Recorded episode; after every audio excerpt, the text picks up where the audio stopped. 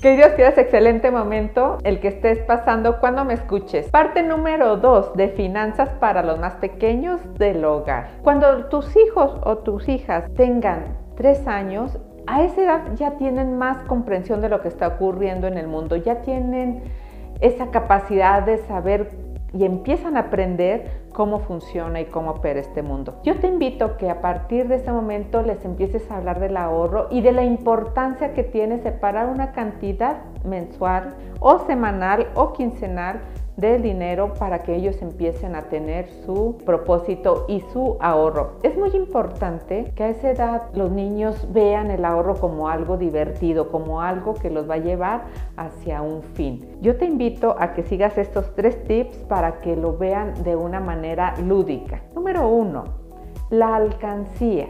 Todos los que tenemos juventud acumulada pasamos por el periodo de las alcancías y probablemente tú ahorita con tu hijo o tu hija le tengas una alcancía. Es muy importante que esta alcancía tenga la imagen para lo que se está ahorrando. El ahorro debe de tener un propósito, no nada más digas, es que hay que ahorrar, ¿para qué?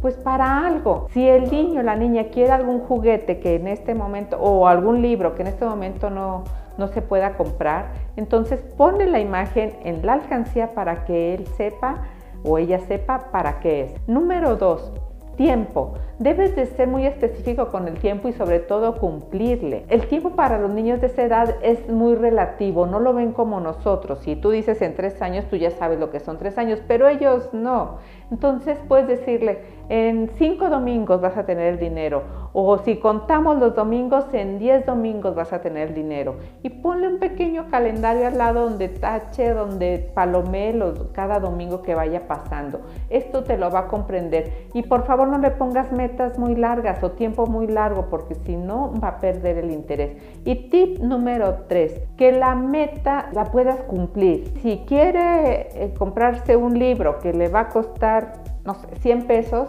y tú le dices que van a ser 10 domingos, entonces que ahorre 10 pesos semanalmente para que la meta se cumpla. Y al momento de llegar a esos 10 domingos, en ese momento abre la cancilla y vas y compras el libro.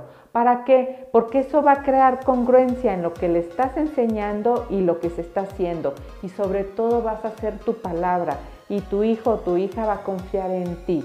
Porque a un niño hay que cumplirle lo que se le dice, así sea para bien o para alguna consecuencia que no le agrade mucho.